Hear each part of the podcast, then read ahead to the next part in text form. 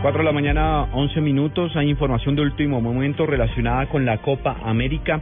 La Confederación Brasileña de Fútbol acaba de anunciar que decidió acatar la sanción de, cuarto, de cuatro partidos a Neymar en la Copa América y no presentará una apelación y el jugador abandonará la concentración del equipo en las próximas horas.